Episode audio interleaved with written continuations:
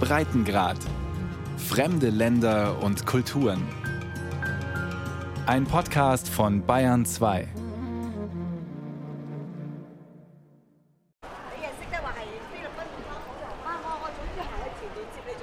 Der prächtige Largo do Senado, der Senatsplatz, ist das touristische Zentrum von Macau. Er grenzt an das Gebäude, in dem früher die Büros der portugiesischen Kolonialregierung untergebracht waren.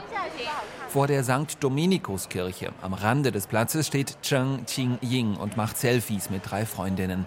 Sie sind zum Einkaufen nach Macau gekommen.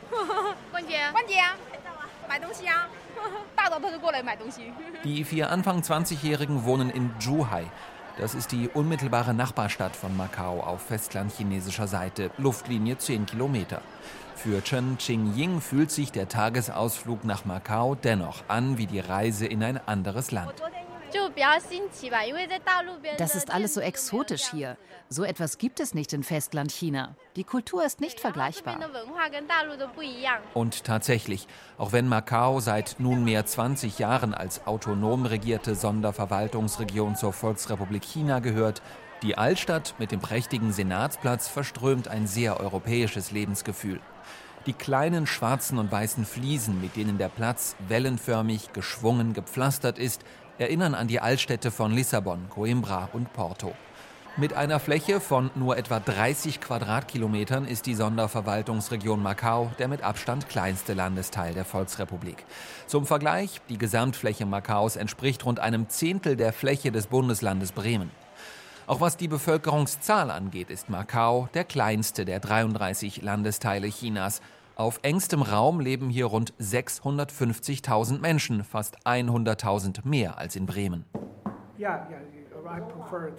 Auf der Südinsel von Macau, auf Taipa, befindet sich der Campus des Polytechnischen Instituts Macau und das Büro von Xu Chang. Der gebürtige Pekinger leitet das Centro de Estudos de un País Dois Sistemas, also das Zentrum für Ein Land, zwei Systeme Studien. Ein Land, zwei Systeme, ähnlich wie die Nachbarstadt und frühere britische Kolonie Hongkong, wird auch Macau seit 20 Jahren nach diesem völkerrechtlich sehr speziellen Prinzip regiert. Damals übergaben die Portugiesen ihre Kolonie Macau nach mehr als 400 Jahren Herrschaft über das Gebiet an die Volksrepublik China. Die Staats- und Parteiführung in Peking ist seitdem offiziell nur für Landesverteidigung und Außenpolitik von Macau zuständig. Den Rest regelt die Regierung der autonom regierten Stadt selbst. Das marktwirtschaftliche und teilweise demokratische System Macaus wurde nach der Übergabe 1999 beibehalten. Professor Xu Chang erinnert sich. Ich war damals dabei bei der Übergabefeier. Das war aufregend. Schließlich hatte ich das Ganze mit vorbereitet.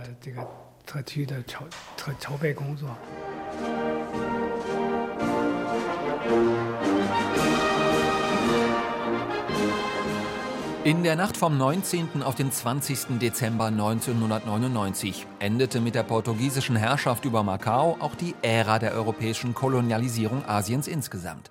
Bei einer feierlichen Zeremonie wurde die portugiesische Flagge eingeholt und die rote Fahne Chinas gehisst. Der damalige portugiesische Präsident Jorge Sampaio hielt eine emotionale Abschiedsrede. Er betonte, dass Macau auch künftig eine ganz besondere Stadt bleiben werde. Die Stadt Macau wird ihre jahrhundertealte Aufgabe fortsetzen und eine Vermittlerin bleiben an der Schnittstelle zwischen Völkern, Zivilisationen und Interessen. Das wird die Identität dieser Stadt weiter stärken.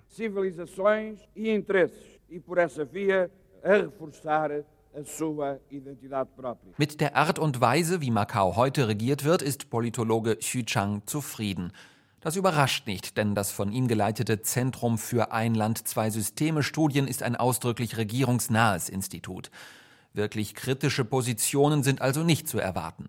Xu verweist auf Statistiken, die belegen, dass es Macau wirtschaftlich so gut geht wie noch nie.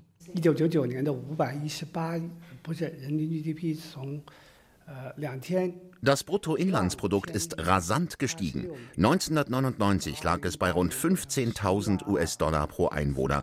2018 waren es gut 112.000 US-Dollar pro Kopf. Dieser Wohlstand hat für umfassende gesellschaftliche Stabilität gesorgt. Die Politik der Regierungen von Macau seit der Übergabe habe der Stadt sichtlich gut getan, betont Xu Chang. Auch die Staats- und Parteiführung in Peking habe einen Anteil an diesem wirtschaftlichen Erfolg.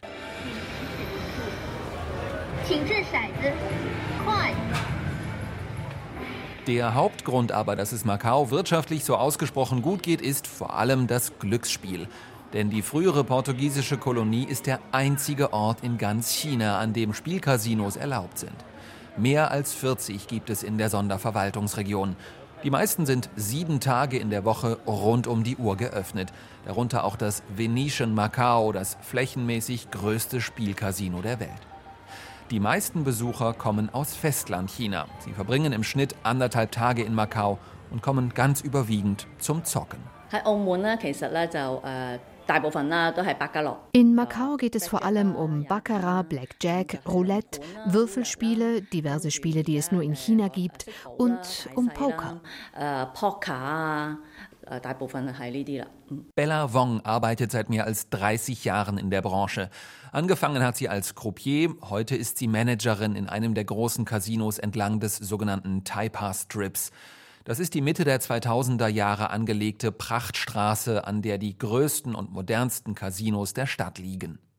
Bella Wong ist eine von rund 110.000 Menschen in Macau, die in einem Spielcasino arbeiten.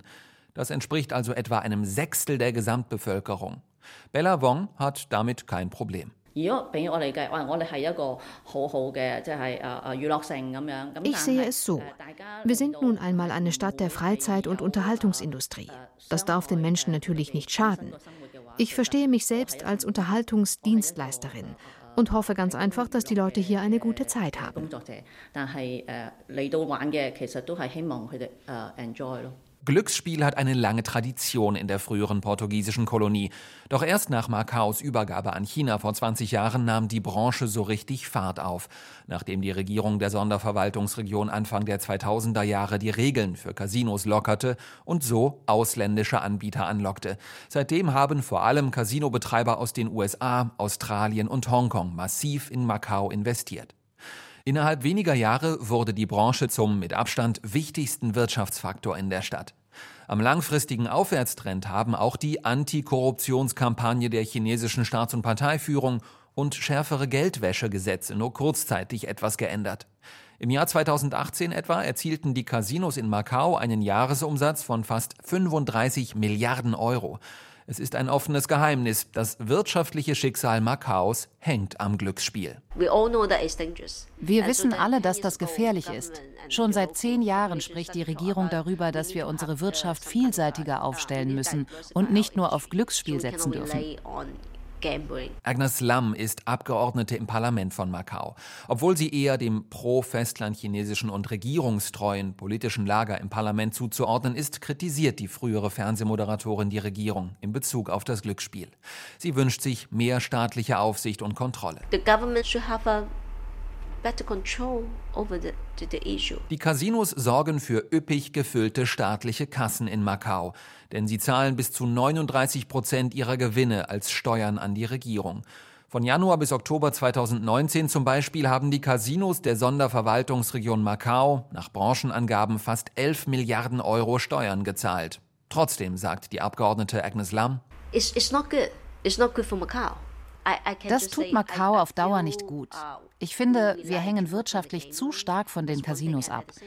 Außerdem bindet die Glücksspielbranche zu viele gesellschaftliche Ressourcen. Auch das schadet uns und treibt auch die Inflation nach oben. Nicht nur das, denn selbst die Glücksspielbranche ist nicht gefeit von den Auswirkungen der wirtschaftlichen Turbulenzen in Festlandchina und vor den Folgen des Handelsstreits zwischen China und den USA.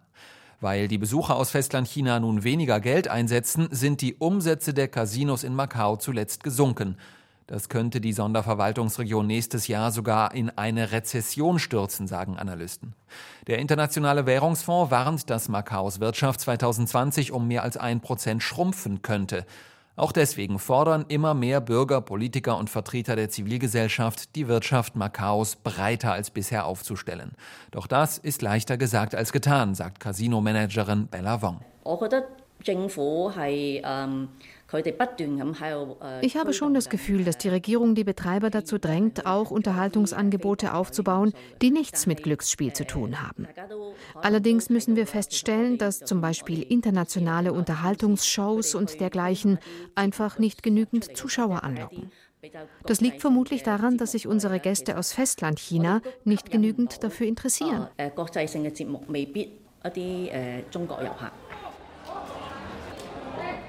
Trotz der sich abschwächenden Wirtschaft in Festlandchina sind die Säle mit den Roulette, Blackjack und Pokertischen in Macau immer noch gut gefüllt. Die Spielcasinos machen zwar weniger Gewinne als bisher, aber ganz offensichtlich funktioniert das Konzept der Riesenspielcasinos mit den angeschlossenen Hotels und Einkaufszentren immer noch zu gut, um grundsätzlich etwas zu ändern. Dazu kommt, echte Alternativen gibt es nicht. Zumindest liegen sie nicht auf der Hand. Auch Xu Chang vom regierungsfreundlichen Zentrum für Ein Land, zwei Systeme Studien antwortet ausweichend auf die Frage, womit Macau ohne Glücksspiel Wohlstand generieren könnte. Das hängt von den Ideen und Visionen der Menschen in Macau ab. In der Tat bietet die Glücksspielbranche für Macau sehr viel Verlockendes, süßes Gift sozusagen. Wenn man einmal auf diese einfache Weise an so viel Geld gekommen ist, dann ist es sehr schwierig, davon wieder wegzukommen.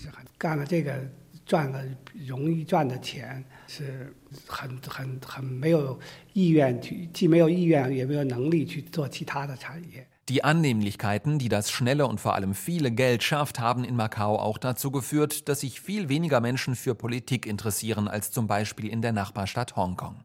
Eine laute Opposition oder gar Proteste und Demonstrationen gegen die Regierung, das gibt es in Macau nicht. Seit dem Abzug der Portugiesen vor 20 Jahren wird die Stadt von ausdrücklich Festlandchina freundlichen Politikern regiert. Echte Demokratie gibt es in der Sonderverwaltungsregion Macau nicht. Ähnlich wie in Hongkong werden etwa die Regierungschefs von einem nicht demokratisch legitimierten Wahlleutegremium bestimmt. Und de facto wird der Kandidat oder die Kandidatin vorab von der kommunistischen Staatsführung in Peking ausgesucht. Teilweise demokratisch gewählt wird zumindest das Parlament. Doch auch hier sorgen bestimmte Gesetze dafür, dass pro-Festland-chinesische Abgeordnete immer die Mehrheit behalten. Denn von den 33 Sitzen werden nur 14 und damit nicht einmal die Hälfte frei gewählt von den Menschen in Macau. Einer dieser frei gewählten Abgeordneten ist Sulu So. Der 28-Jährige ist der jüngste Politiker im Legislativrat von Macau. Anders als die ebenfalls frei gewählte Abgeordnete und frühere Fernsehmoderatorin Agnes Lam sieht sich Sulu So als Regierungskritiker im Parlament. Einfach ist es für ihn und seine Partei Vereinigung Neues Macau nicht. In fact, we are minority. Um also nicht nur im Parlament seien sie in der Minderheit, sagt Sulu So, sondern auch in der Gesellschaft von Macau. Trotzdem habe seine Arbeit und die der wenigen anderen regierungskritischen Abgeordneten durchaus Sinn. Uh, uh, uh, Bei Parlamentsabstimmungen können wir zwar nicht das Ergebnis beeinflussen, aber wir nehmen Einfluss auf die Gesetzgebung und die Gestaltung der Politik. Wir erhalten während der Beratungen Regierungsinformationen aus erster Hand. Und diese können wir unmittelbar der Öffentlichkeit und der Presse zur Verfügung stellen. Sulu So sieht seine Aufgabe in erster Linie darin, das Handeln der Politik transparent zu machen. Entsprechend sind er und seine Partei online sehr aktiv, vor allem bei Facebook. Hier überträgt der 28-Jährige Ausschnitte von Parlamentsdebatten, Podiumsdiskussionen und er beantwortet Fragen von Bürgern. In Macau, wo sich Menschen zivilgesellschaftlich engagieren dürfen, wird das von vielen geschätzt und dankbar angenommen. Nur wenige Kilometer entfernt, in Festlandchina, wäre solch ein direkter Austausch zwischen Politik und Bürgern absolut undenkbar. Das Thema, das Suluso zurzeit besonders politisch umtreibt, sind die zahlreichen neuen Überwachungskameras in der Stadt. After um, uh, 2014, the umbrella movements in, in, in Hong Kong, the Macau government Seit Beginn der Demokratiebewegung in Hongkong, der sogenannten Regenschirmbewegung vor fünf Jahren, ist die Regierung von Macau vorsichtiger geworden. Sie hat zahlreiche Gesetze zur öffentlichen Sicherheit durchs Parlament gebracht. Und eine Menge Überwachungskameras wurden überall in der Stadt installiert. Wir haben jetzt bereits 16.000 öffentliche Kameras in dieser kleinen Stadt. Ab nächsten Jahr sollen sie auch mit Gesichtserkennung ausgerüstet werden. Wir wollen die Aufmerksamkeit der Gesellschaft auf dieses Thema lenken.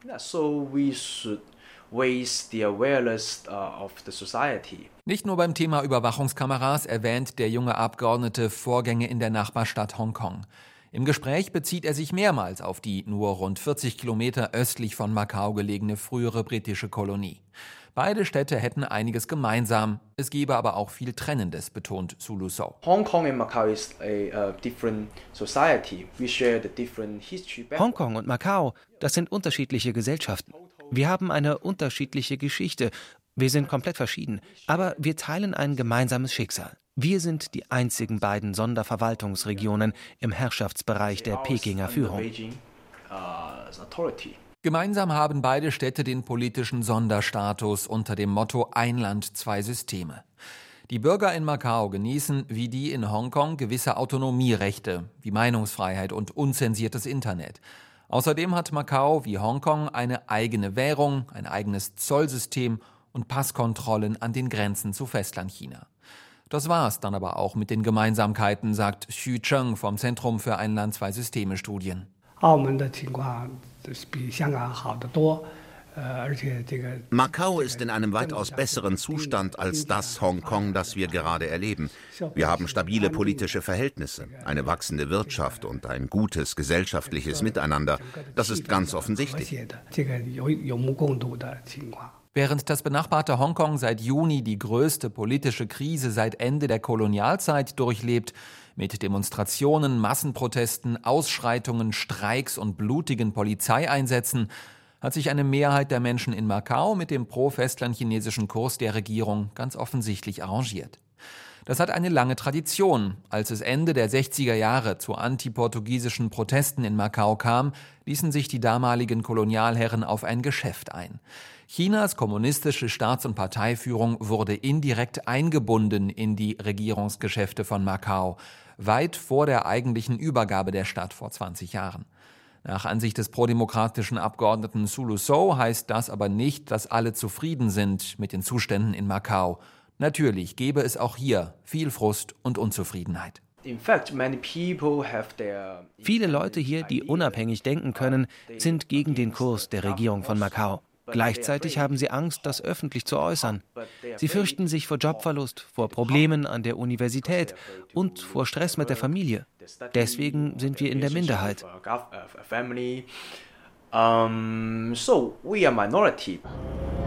Wenn man mit dem Bus unterwegs ist, kann man die Sonderverwaltungsregion Macau in rund einer Dreiviertelstunde komplett von Nord nach Süd durchfahren. Die Haltestellen werden in vier Sprachen durchgesagt, auf Kantonesisch, Portugiesisch, Hochchinesisch und Englisch.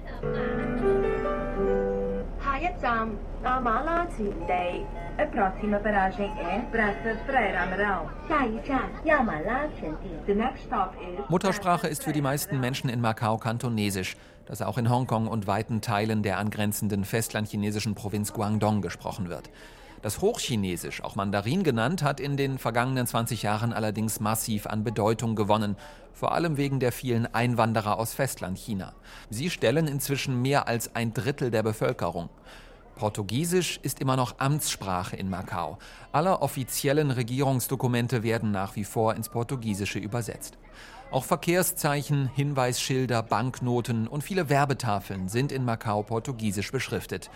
Um noch echte Portugiesen zu finden in der früheren Kolonie, muss man allerdings ein bisschen suchen. Olá, sou Pedro, uh, Pedro Pires, tenho 32 anos, sou de Portugal e vivo em Macau. Pedro Pires ist das. Er ist als Kleinkind im Alter von zwei Jahren mit seiner Familie von Portugal nach Macau gezogen. Nach seiner Schulzeit ging er zum Studieren nach Australien und danach zurück in sein Geburtsland Portugal. I, I went for a year to Portugal ich habe ein Jahr in Portugal verbracht, aber die wirtschaftliche Situation dort war einfach zu schlecht. Es gab zwar viele freie Jobs, aber alle waren sehr schlecht bezahlt. Hier verdient man mehr und das Leben ist einfacher, sich mit Freunden treffen zum Beispiel. Macau ist klein, alles liegt sehr nah beieinander friends so. Pedro Pires arbeitet in einem kleinen Hotel auf der Südinsel Taipa. Außerdem ist er Fußballtrainer und semiprofessioneller Fußballspieler. Sein Verein ist Sporting Macau, ein Ablegerverein von Sporting Lissabon in der ersten Liga von Macau. Die Sonderverwaltungsregion hat einen eigenen Fußballnationalverband. Zurzeit ist Macau Platz 182 der FIFA-Weltrangliste, knapp hinter Liechtenstein und Kuba, aber immer noch vor Malta und Bangladesch. Diese schlechte Platzierung ist ein Jammer, findet Pires. Da gehe noch mehr, schließlich spiele Geld in Macau eigentlich keine Rolle. I wish that all the focus wouldn't be just on the gaming. Ich wünschte mir, die Regierung würde nicht all ihre Energie in die Casinos und ins Glücksspiel stecken. Ich habe das Gefühl, das ist alles, was sie interessiert. Ein Beispiel, ich spiele in der ersten Fußballliga, aber selbst wir haben keine guten Fußballplätze und ohne die lässt sich nur schwierig ein professionelles Umfeld schaffen. Create a professional team, it's really hard because we don't have the facilities. Der portugiesischste Ort in ganz Macau ist nach Ansicht von Pedro Pires das kleine verschlafene Dorf Coloane, ganz im Süden der Insel Taipa. Hier gäbe es nicht nur die besten Pastéis, die besten Eierpuddingpasteten außerhalb Portugals, auch die vollständig erhaltene koloniale Architektur sei beeindruckend. Und wirklich, mit seiner gemütlichen Uferpromenade, der kleinen Kirche und einem mit Kolonnaden umringten Marktplatz könnte Koloane auch als Dorf an der portugiesischen Algarve durchgehen. Ein 72-jähriger Ladenbesitzer sitzt vor seinem kleinen Kiosk, in dem es offensichtlich fast ausschließlich Bier und Limonade zu kaufen gibt. Er fühle sich sehr wohl hier im Dorf, erzählt er, denn jeder kenne hier jeden. Darauf sei Verlass.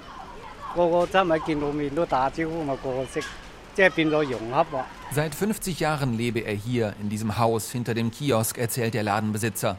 Verändert habe sich nicht besonders viel in Koloane. Daran habe auch die Übergabe von Portugal an China vor 20 Jahren nicht viel geändert. Mit einer Ausnahme. Anders als früher haben wir alten Leute jetzt mehr Geld zur Verfügung. Jeden Monat gibt es einige hundert Euro vom Staat. Der Tag der Übergabe vor 20 Jahren, das war kein großes Ding für mich. Es hat sich ja nichts geändert. Aber natürlich bin ich froh, dass Macau jetzt wieder zu China gehört. Zweifelsohne gehört Macau zu den Städten in China mit den wenigsten Problemen und Sorgen. Nirgendwo sonst in Ostasien sind die Menschen im Schnitt so reich, nirgendwo sonst werden sie so alt wie in der früheren portugiesischen Kolonie, das verführe viele Menschen dazu, völlig zu verdrängen, dass es im Jahr 2049 vorbei ist mit dem Autonomiestatus von Macau, sagt der regierungskritische Abgeordnete Sulu So. We know in Hong Kong they discussed for a few years about uh, 47. Yeah. But in Hongkong wird bereits seit Jahren über das Ende des 50 Jahre dauernden Autonomiestatus diskutiert. Bei uns findet diese Debatte nicht statt. Die Menschen erfreuen sich an der guten wirtschaftlichen Lage.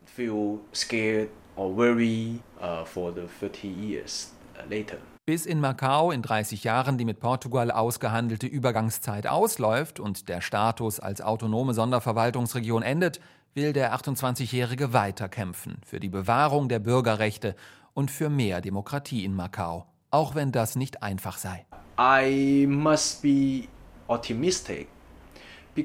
wir müssen optimistisch bleiben. Meine Mitstreiter und ich sind zwar eine Minderheit in Macau, aber wenn wir aufhören, für diese wichtigen Grundwerte einzustehen, wer macht es dann? Das ist der Grund, warum ich nicht aufhöre zu lächeln.